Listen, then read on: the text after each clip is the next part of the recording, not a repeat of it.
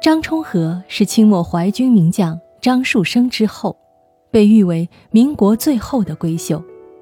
他多才多艺，曾在美国耶鲁大学教授书法，传授昆曲。在近一个世纪的生活里，张充和的生活没有大的波澜和惊险，过得沉稳从容。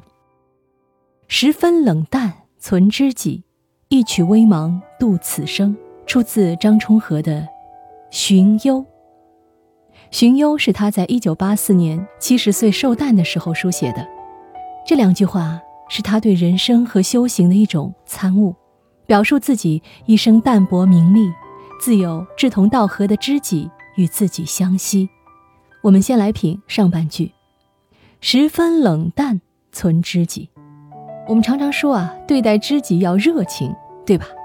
张充和为什么却反其道而行之，用了“冷淡”这个词呢？“冷淡”一词，表达的是距离。张充和认为，人与人之间相处，应有亲则疏。疏则亲的原则，亲而有见，疏而有密。再好的关系，适当的距离感，不远不近，才能让友谊长存。即使是在恋爱、婚姻里，男女双方保持相对独立，也会让爱情保鲜。一曲微茫度此生，这句话可以有两重解读供我们参考啊。第一重解读是，心中。有一曲清歌，就足以安然度过这一生。还有一重解读是：自古知音难寻觅，如若此生寻不到那个高山流水之人，也情愿独自一个人度过此生。不知道这两重解读，你更喜欢哪种呢？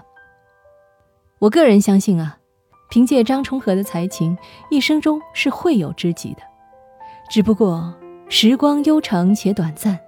到了老年，与张充和同时期的民国才子佳人，好多都故去了，在他的心里才增添了一丝微茫的悲凉。然而，她不是一般的女人，所以才写出了一曲微茫度此生的名句。不仅文词美，而且也浸透了一份恬静从容的优雅。